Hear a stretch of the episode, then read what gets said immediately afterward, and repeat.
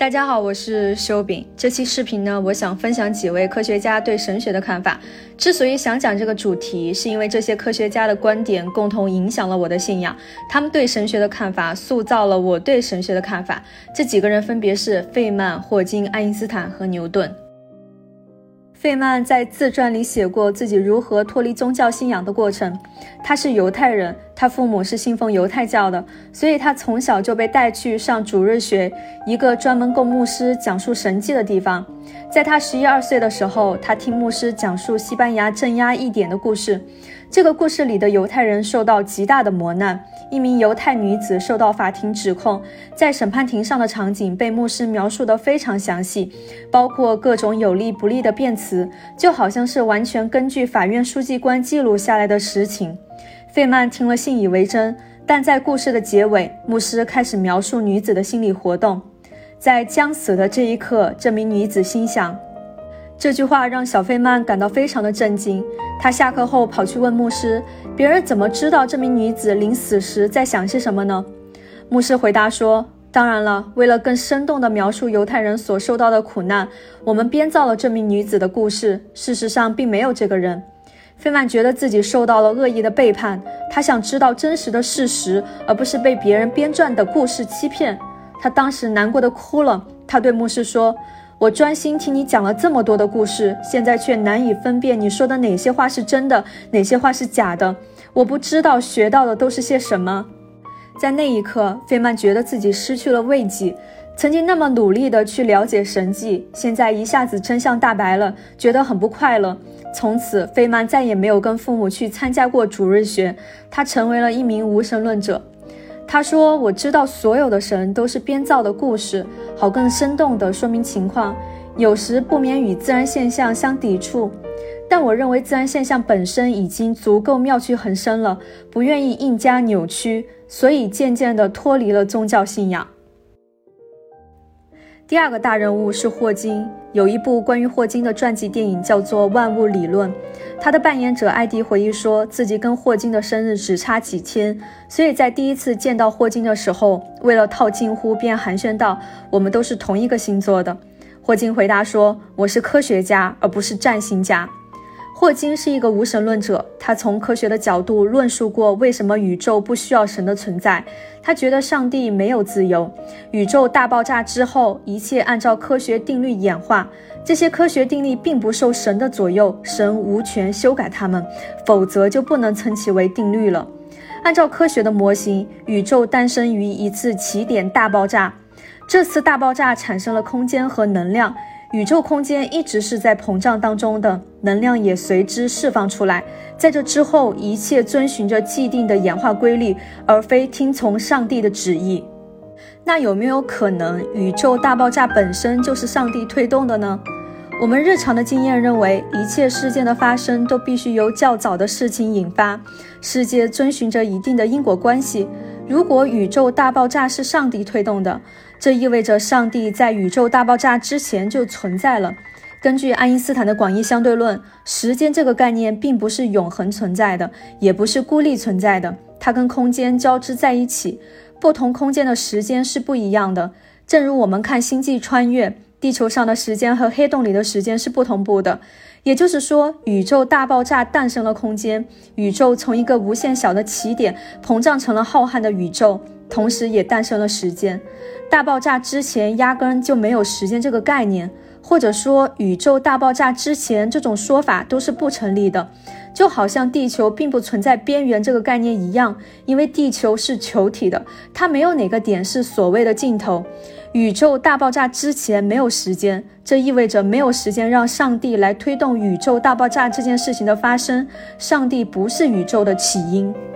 人类生活在时间里，我们想象不出来时间不存在到底是什么样的。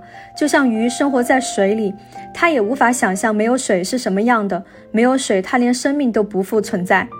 所以霍金直截了当地说，他认为没有谁创造了宇宙，也没有谁指引我们的命运。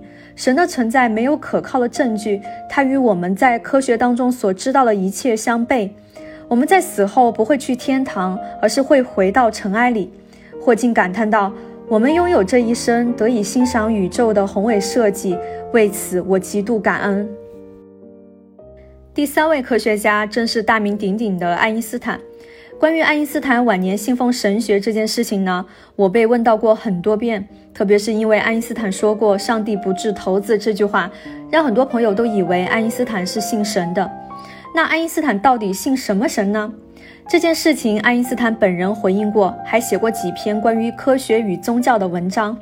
他表明自己是不信任任何宗教的，特别是不相信任何人格化的神，也就是人类编撰出来的神。他相信的是斯宾诺莎式的神。斯宾诺莎是一位哲学家，他所谓的神是非人格化的，指的其实是自然科学。曾经有一名读者听说爱因斯坦信神的传言，于是就写信问爱因斯坦到底是怎么回事。爱因斯坦回信说：“你所读到的关于我笃信宗教的说法是一个谎言，我不相信任何人格化的上帝。”如果我的内心有什么能被称之为宗教的话，那就是对我们的科学所能揭示的这个世界的结构充满着无止境的敬仰。这封信现在被存在于爱因斯坦的档案馆里。另外，他也在别的回信当中写道：“我不相信个体的永生，我认为伦理纯粹只是人类自身的关怀，并不存在一个超人的权威躲在后面。”这些就是爱因斯坦本人对神的看法。第四位科学家是牛顿。牛顿是这几个人当中年代最久远，也是最特别的一个，因为他本人信神，却推翻了神。牛顿出生于一个基督教的家庭，在他那个年代，谁要是不信神，会遭到全社会的打压。宗教信仰是每个人的标配。他在手稿当中记录了大量关于神学的内容，在他生前一直都没有公开。直到一九三六年，经济学家凯恩斯购买了牛顿的手稿，才让大众真正了解到了牛顿的神学思想。大体来说，牛顿对神学的看法是：他不相信存在不死的灵魂，他认为耶稣绑在十字架上的形象是神像崇拜，应该抵制。他反对三位一体论。这些想法在当时都是大逆不道的，甚至有异教徒的倾向，以至于他在生前都没有公布自己对神学的研究。牛顿认为，神在宇宙初始阶段起到了推动作用，宇宙的后续发展就可以不需要神了。